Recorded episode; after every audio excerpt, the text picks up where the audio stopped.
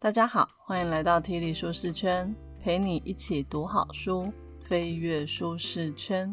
今天为大家介绍的这本书，在几年前非常的火红，叫《安静就是力量》。它的副标是“内向者如何发挥积极的力量”。通常呢，我们在认识一个人的时候，最常用的性格判断就是这个人是内向还是外向。像是你跟刚认识不久的人，大概聊天一阵子，就可以从他身上的迹象。来感受出他大概是内向还是外向的人。不知道大家听了我说这么多节 podcast，觉得我是内向还是外向呢？那如果你有听过我跟丽慈一起录的那几集，你觉得他是内向还是外向呢？你心里可以先有一些猜测。等一下呢，在说书的过程，我再为各位解答我跟丽慈是哪一种个性的人。为了更精准知道自己是一个什么样性格的人。大家应该都有做过很多性格测验吧？有一个比较有名的性格测验叫做 MBTI，你可以上网搜寻 MBTI，就会出现一堆线上的问卷。做完之后呢，会得到一个四码英文的组型，例如 INFJ，第一个英文码 I 就是内向的意思。如果你做完之后第一个码是一，那就表示你是外向的人。嗯，但是如果你觉得上网做测验太麻烦了，我来讲几组关键字，让你可以快速的做判断。外向的人呢，通常是比较行动派、热情、夸张、八面玲珑、合群、容易激动、主导性也比较强，比较强势、有主见、活泼，而且愿意冒险，脸皮厚、无忧无虑、大胆，喜欢大家注意自己。而内向的人的个性跟外向的人刚好相反。他们通常是喜欢自省、理性、低调、多愁善感、严肃、常常沉思、细腻、比较温和、冷静、谦虚，喜欢一个人独处、害羞，常常避开风险，脸皮也比较薄，不喜欢人家太注意自己。我本身呢是学人力资源背景的，在读书跟工作的时候，都常常接触到性格测验这个工具。在我的认知里面呢，性格是没有好坏的，每一种性格都有它适合的领域。像是外向的人比较适合从事高人际互动的工作，而内向的人因为喜欢独处，所以像现在这种在家工作的形态就非常适合内向的人。那既然内向跟外向都很好，为什么作者要特别写一本书叫《安静就是力量》呢？那是因为在现在的社会里面。外向的人格特质是大家比较喜欢的。我们这个社会呢，在无形之中判断一个人是不是好员工、好的领导者，会用他是不是热情大方啊、乐观进取、喜欢社交、幽默风趣这些特质来形容。而这些特质多半是外向的人轻易就可以展现的行为。也因为这样子，内向的人在现在的社会中就会显得特别的格格不入。甚至必须要把自己装作成外向的人，才比较好在这个世界上生存。这本书呢，是由一位叫做舒珊·坎恩的作家写的。他本来呢是一个在华尔街闯荡的律师。大家应该可以想象，通常律师呢，应该都是比较喜欢跟人家互动，社交技巧很好，辩才无碍，偏外向的样子。但是这一位舒珊，他不太一样，他是一个内向者。他说话呢，并不像一般的律师会咄咄逼人，也没有很强势的霸气。他有的就是一贯的冷静、深思熟虑。在遇到双方人马要谈判的场合，他的气势呢就会显得非常的弱。因为呢，他说话既不大声，也不骂人，眼神也不凶狠。但是就在你以为他很好欺负的时候，他却又可以拿出准备的非常丰富又扎实的资料啊、证据。来帮他的委托人据理力争，最后呢，成功的赢得了案件。这本书呢，是由苏珊这一个典型的内向者所写的。他想要让我们知道，在这个外向的人比较吃香的世界里，其实内向的人还是可以好好展现自己的特质。这样子不只可以让你的生活更加的表里如一，还可以尽情展现你的优势。好，那我们就开始吧。本节 podcast 将为你带来以下三个部分。一、魅力领袖的迷思；二、团队合作有利于创意吗？三、内向的人何时该表现成外向？首先，我们来聊一个内外向的人常被拿出来探讨的问题，那就是外向的人是不是比较适合当领导者？你觉得这样的推论是正确的吗？我以前呢，曾经在教会带过小朋友，我最喜欢那种踊跃发言的小孩，不然的话，我一个人在台上唱独角戏，会让我觉得很尴尬，时间过得很漫长。所以，如果有小朋友爱说话，喜欢跟我互动，我通常呢会在心里给他贴一个小小的标签，那就是他的反应比较快，应该比较聪明。但事实真的是如此吗？如果说外向、爱说话、喜欢跟人家互动就比较聪明，那建中、北一女、台大的学生应该绝大部分都是外向的人吧？听到这里，聪明的你是不是也觉得怪怪的？我自己认识的建中、北一女、台大的学生，有内向也有外向，并没有全部都是外向的人。而且根据美国的一项研究显示，内外向的人他们的在校成绩、大学入学的学测分数。智力测验的程度其实都差不多，并没有谁比谁强。那智力没有差别，领导能力有差别吗？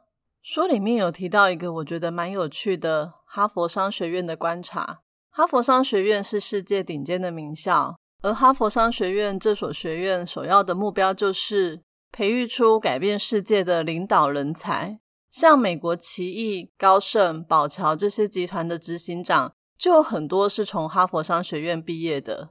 二零零四到二零零六年年间，财新五百大企业各公司最顶尖的前三名高阶主管，有百分之二十都是从哈佛商学院毕业的。作者说，当他走在哈佛商学院的校园里，他看到不管是男生女生，全身都散发出一种未来成功人士的气质。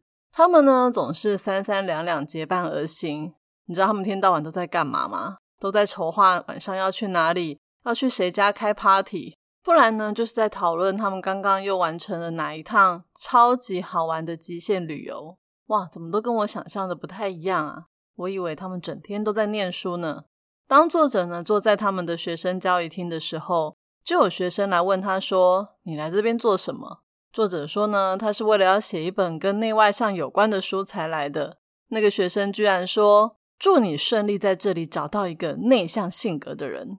这还没完，另外一个学生还补充说明说，哈佛商学院是专属于外向的学生，你的成绩、社会地位全部都要依靠外向性格来完成。你身边的每个人都勇于表达意见，积极的融入群体，到处交际应酬。哈佛商学院的训练其实是这样的，在那里上课的学生发言要非常的有信心。就算你对那件事情只有百分之五十五的把握，但是你说出口的时候，也一定要抱着百分之百确定的态度。为什么呢？因为他们认为领导者要用高度的自信心来应应变化。如果你表现出犹豫不决的样子，那以后你任职的公司士气会受到影响，投资人可能因为这样就不再投资你，最严重还可能会让你的公司解散。哇哦，这种。只有一点把握就要出手的训练方式，跟内向的人的性格真的是很不一样。通常呢，内向的人会想比较多，就不太敢说出口。再加上他们的脸皮也比较薄，没有办法装作很有自信的样子。所以这种内向的学生在哈佛就很吃亏。但是呢，内向者也不是笨蛋，为了好好在这边读书，他们也是可以装作外向者的样子。这也难怪那个学生跟作者说：“祝你顺利在这边找到一个内向性格的人。”但是我们要探讨的是，这种外向领导能力的训练方式，真的可以让一个人成为好的领导者吗？大家都知道呢，电视上的名嘴，他们最厉害的地方就是，只要手上有一点点的资讯，就可以对整个政治啊、经济做出很厉害的预测。然后就有一个美国教授，他想要来研究看看。那些名嘴真的有这么厉害吗？所以他就去调那些名嘴他们讲过的一些事情，然后再去找资料看看是不是都已经印证了。结果发现这些名嘴的预测呢，还比不上你随便在路上抓一个路人，他们的预测还比较准。而且名嘴里面预测的最差的，通常就是那个最有自信的名嘴，也就是哈佛商学院中会被当作是天生领导者的那种人。有一本很有名的管理书籍叫《A 到 A Plus》，那本书里面呢，其实有提到很多实证研究，都蛮颠覆我的想象的。例如说呢，里面有提到一个第五级领导者，第五级的领导者呢，就是带领很多公司走向 A Plus 的领导人。通常大家都会以为这些领导人应该是有十足的领袖魅力跟光芒吧，但是其实跟我们想象的不太一样。他们之所以呢可以成为第五级的领导者，多半是因为他们的态度非常的谦虚，而且他们有很强烈的专业意志。再来就是跟这些第五级领导者共事过的员工都说呢，他们的特质是比较沉着、谦逊、温和。自制、害羞、优雅，不爱出风头，保守低调。也就是说，人们其实不太需要跟什么很会讲话、了不起的大人物一起，才可以把一个公司带到卓越。他们更需要的是会谦卑、努力经营公司的人。我觉得有时候呢，我们在看一本书的时候，作者呢都会特别跟我们强调那本书要跟我们讲的重点。就像这本书在谈内向的优点、好处。讲到内向的人在以外向为主流的社会里面会被压抑，但其实有时候我觉得会有点矫枉过正。就像我们刚刚谈到哈佛商学院是外向者的世界，但是讲到第五级领导者的时候，却又说这些优秀的人的特质是自制、害羞、不爱出风头。你有没有发现这些特质跟内向的人都比较像？这好像在告诉我们在领导者的世界里面，内向的人赢了。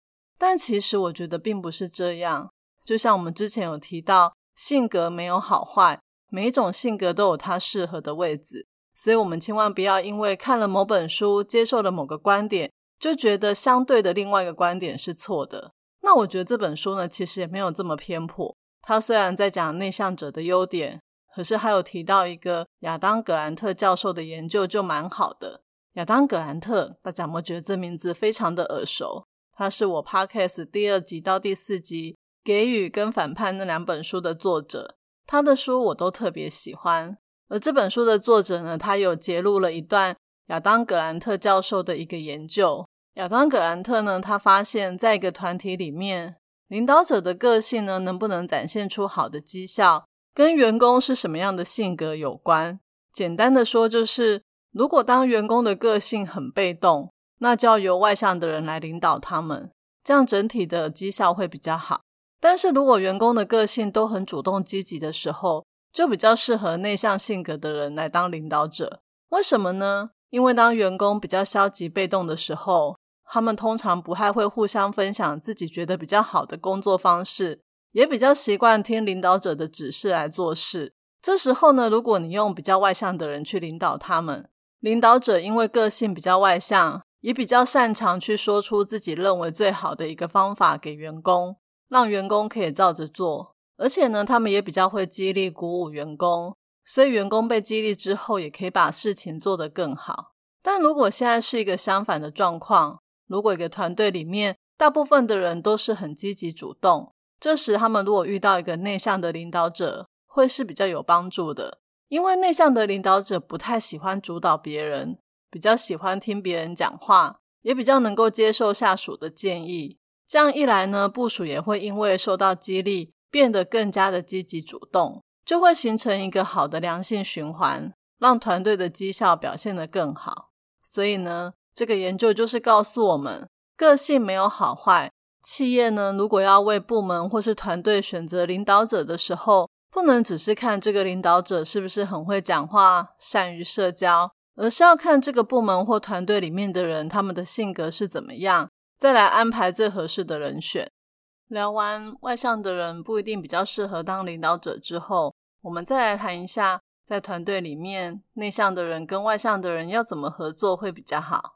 有很多公司都很强调团队合作的精神，大家都认为只要是团队一起激荡出来的创意，或是一起合作完成的专案，就一定比个人独自完成的好。但这本书的作者要告诉我们，这是一种新团队迷思。新团队迷思的意思就是认为团队精神胜过一切。刚刚我们不是有提到哈佛商学院吗？在这个学院里面也非常强调学生要具备团队合作的精神。有一次呢，有个哈佛商学院的学生跟作者说了一个故事。他说，哈佛在新生入学的时候，他们都必须要分组玩一个角色扮演的游戏，叫做“极地求生”。这“极地求生”的内容是这样的：假设呢，你们现在是在十月份的下午，然后你们现在人在魁北克的北边，你们搭乘的水上飞机因为一些事故迫降坠毁，但是呢，你们没有事，正在等待救援。这时呢，你们从飞机的残骸里面找到了十五样的物品。像是指南针、睡袋、斧头、水啊这一类的东西等等。那大家的任务呢，就是把这十五样东西依照对于极地求生的重要性进行排序。这游戏规则是这样的：学生呢必须要自己先排一次优先顺序，然后再到小组里面去讨论，决定出小组认为的重要性排序。而这个游戏其实是有标准答案的哦。通常一般的状况是这样的。经过了小组一起讨论之后，排序出来的答案会比个人的答案好上许多。也就是要证明三个臭皮匠胜过一个诸葛亮，团队中效一定是比个人表现还要来得好的。但我们今天讲的故事当然不是这样发展的啊！跟作者说这个故事的那个同学说，他那一次非常的幸运，他们小组里面有一个曾经在寒冷森林生活过的一个同学，也就是说他遇到专家了。是一个超级厉害的诸葛亮。那个同学呢，就提出了这十五项工具的优先排序。但是呢，他的表达方式实在是太过安静内向。然后小组里面就有那种非常善于发表意见的外向者，他就坚持呢自己的主张才是对的，然后就舍弃了那个很厉害的同学的意见。最后的结果应该可想而知吧？他们这一组团队讨论的结果跟标准答案差非常的多。也就是说，团队在一起并没有发生重效，根本就是一败涂地。这个故事呢，虽然只是模拟一个极地求生的状况，但是大家想想看，在现实的生活中，是不是也很常发生这种讲话比较大声的人就可以主导整个团队的方向呢？所以，所谓的新团队迷思，指的就是不是每个团队在一起激荡出来的意见就是好意见。团队的忠效会受成员的组成、当时的气氛、彼此的角色这一堆有的没的干扰变数的影响。我们再来举个例子，不知道大家有没有过在公司或在学校开过脑力激荡的会议？其实说真的，我还蛮怕脑力激荡的，因为我总觉得自己不是这么有创意，很怕讲出来的点子被人家笑。不过呢，正宗的脑力激荡是有一些规则的，像是。不可以随便评论或批评别人的想法。你可以随意的发想，点子越多，越天马行空越好，而且还可以在别人的点子上加上自己的看法。当初呢，创造脑力激荡的这个人，他认为，只要呢我们免除了怕被别人笑的压力，团队的脑力激荡就一定可以产出比个人独立思考更多更好的想法。但事实真的是这样吗？后来有很多学者开始用一些实证性的研究来探讨脑力激荡是不是真的有效。像是有个研究把人员分成二十四个小组，后来发现有二十三个小组的成员在独立思考的时候，比在团队脑力激荡想出更多更好的点子。而且另外一个研究说，当脑力激荡里面团队的成员越多，表现出来的成果就越糟糕。像是四人、六人跟九人，九个人的团体所想出来的点子就比较少，内容也是最差的。甚至有一个英国的组织心理学家说，从科学研究的角度来看，只有脑筋不正常的商业人士才会想要用团体脑力激荡。如果你的员工既有才华又主动积极，而你重视的是创意跟效率，那你应该要鼓励他们独立工作。大家听到这里也不要断章取义，完全否定脑力激荡的贡献。不过呢，我个人比较好奇的是，为什么业界流行的脑力激荡会是失败的呢？其实心理学家有提出三种解释。第一种解释是在团队里面，有的人呢就是喜欢坐着不动，所有的事情都让别人去做就好了。第二种解释是因为脑力激荡一次只能一个人说话或发表意见。其他的人只能被动的聆听，而第三种解释是最重要的，也就是评价恐惧。大家都跟我一样，会担心自己的意见不够好，说出来之后会在别人面前丢脸。虽然脑力激荡的创办人说你不能批评论断别人的意见，但事实往往是人家都还没有要论断我们，我们在要发言之前就开始紧张，担心说出了不得体的点子会被别人笑。不过呢，后来也有研究发现，脑力激荡有一个例外，就是线上脑力激荡其实是蛮好的。研究指出，如果你是透过电子传输的方式，像是 email 讯息这种方式来进行团体脑力激荡，这样的结果呢，不只会比个人独立思考来得更好，而且团队里面人员越多，成果会越好。因为参与线上的脑力激荡。其实某一种形式也是自己在独立思考，这样对内向的人会非常的有好处。因为内向的人喜欢深思熟虑之后再提出意见，用线上的话，他们可以想过再提，再加上看不到别人的脸，也比较不会担心在同事面前出糗。所以这个部分并不是要跟我们说团队合作不能激发出好的点子，而是团队合作的形式应该采取更有效的方式。让喜欢独处、需要有时间想事情的内向的人，可以用比较自在的方式分享点子；而外向的人也可以发挥你们的长处，在团队中激励那些比较消极被动的同事，让他们更愿意分享创意。最后一个部分，我们来聊一下：性格是可以改变的吗？如果可以改变的话，那在这个外向性格比较吃香的社会里。只要把自己慢慢从内向者转成外向的人，不就会比较容易生存吗？关于这个问题呢，心理学家也做过很多实证的研究。有一个学者叫做杰洛姆·凯根，他曾经呢观察了五百个四个月大的婴儿，从他们四个月大的时候就开始研究这些婴儿对某些事物的反应，判断呢他们是属于高反应者还是低反应者。等到这五百个婴儿长到了两岁、四岁、七岁跟十一岁的时候，又再分别把他们找过来测试他们对陌生人、陌生事物的反应。凯根教授呢，他发现这些孩子里面呢，有些人他们受不了有东西在头顶上晃动，就会开始哭闹。这群人呢，他称为高度反应者。这些人呢，长大之后比较有可能发展出严肃谨慎的性格。相反的，如果对那些刺激没有什么反应的低反应组，长大之后比较有可能发展成个性放松、充满自信的类型。凯根教授说，所谓的高度反应跟低度反应，其实就是符合一般人所说的内向性格跟外向性格。讲到这里，有听过我第三十一集《高敏感是种天赋》的朋友们，有没有觉得特别的熟悉？我们那时候有提到，高敏感的人对环境、气味等等各种人事实地物的刺激都会特别的敏感，而这些特质呢，跟很多内向者其实蛮像的。那凯根教授的这个研究告诉我们，大部分高敏感的人长大之后会变成内向性格，但是有一小部分高敏感的孩子长大之后变成外向性格的人。就像我之前在做高敏感测验的时候。我发现我是中度敏感者，但是我在做这一本书的内外向测验的时候，我其实是偏内向的。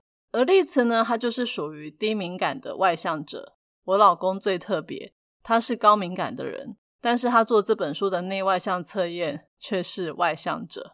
所以呢，我只能说，嗯，高敏感其实跟内向者的重叠性还算是蛮高的。大部分高敏感的人，他们通常也是内向性格。不过呢，凯根教授的研究其实是要告诉我们，你遗传来的特质呢会延续到十一岁。后来凯根教授就没有再继续追踪下去了，因为他认为性格跟遗传的关系会在小孩长大成人之后就不见了。但是他有一个学生叫做舒瓦兹，他也是一个教授，他接续了凯根教授的研究，继续观察这些孩子长大的状况。他发现。不管是高敏感或是低敏感的孩子，就算到了成人的阶段，他们的特质还是不会消失。虽然呢，有一些高敏感的孩子进到了青少年的时期，就会培养出圆融的社交技巧，不会再像小时候一样碰到一些新鲜的事物就很紧张害怕。不过呢，你千万不要以为他已经脱离了高敏感，其实他本身的特质还是存在的。为什么高敏感的人或是内向的人可以去变成外向的人呢？因为我们人类是有自由意志的，我们可以随意的塑造自己的个性。只不过，我们虽然可以扩张自己的个性，却是有极限的。大家听到这里有没有觉得好乱哦？一下又说我们可以改变个性，一下又说那是有极限的。这种现象其实是叫橡皮筋理论。我们就像是一条有弹性的橡皮筋。可以向外不断的生长扩张，但是总是有个界限。作者在书里面有举例说，像比尔盖茨这种内向的人，不管再怎么磨练自己的社交技巧，永远也不会变成比尔·克林顿，就是克林顿总统。而外向的比尔·克林顿，不管花多少的时间跟电脑独处，也永远不会变成比尔盖茨。苏瓦兹的研究呢，让我们知道。很多内向或高敏感的人，在长大之后，并不是已经克服了害羞，而是他们学会怎么在害羞的时候，还是可以很从容的应对。但是他们的本质还是害羞，不喜欢太常跟别人社交。不知道你有没有过一种状况，就是你以为某个人很外向，结果有一天他告诉你说，他其实是个内向的人。最近丽慈很迷韩国的偶像团体，他喜欢的那个偶像。在电视上的表现超级活泼搞笑的，一看就是一个阳光外向的男孩。结果有一次他们做了 MBTI 的测验，那个男生居然测出来是内向的人呢。他平常呢其实是喜欢宅在家里，不喜欢说话，喜欢整天看电影、看动漫。我除了惊讶之外，还很感叹，明星真的好辛苦哦，为了要成名，硬是要把自己变成一个跟本性一点都不像的人。不过我会这样想，其实是已经有点把问题严重化了。在这本书里面有提到，内向的人可以为了自己非常重视的工作，或者是为了他们所爱的人，表现出外向的样子。虽然这种外向是演出来的，但出发点如果是为了要追求自己的梦想，其实是值得的。在我周围就有很多内向的人，为了要上台当讲师，或者是要去客户那边简报。硬是要压抑自己的性格，把自己装成很幽默风趣、善于社交的样子。虽然说过程中会特别的紧张，但应该也不至于非常的痛苦，因为我们知道自己这么做是为了自己的梦想，或是一个更远大的目标。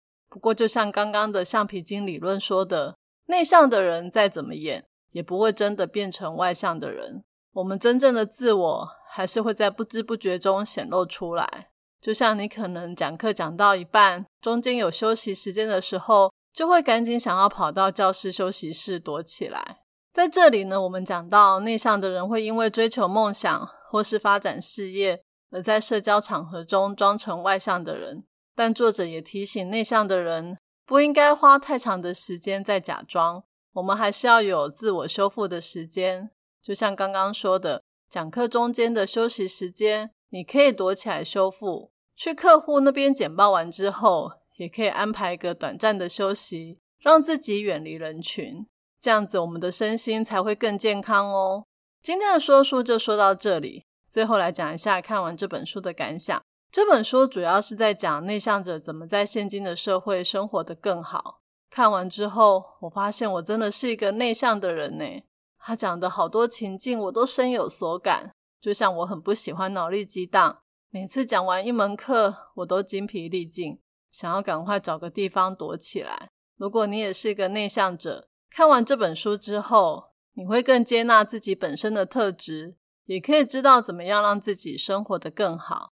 我觉得作者在书里面讲到一句话蛮棒的，那就是如果你能从这本书里面学到一件事，我希望你学到的是忠于自己的本性。我保证。这样会改变你的人生。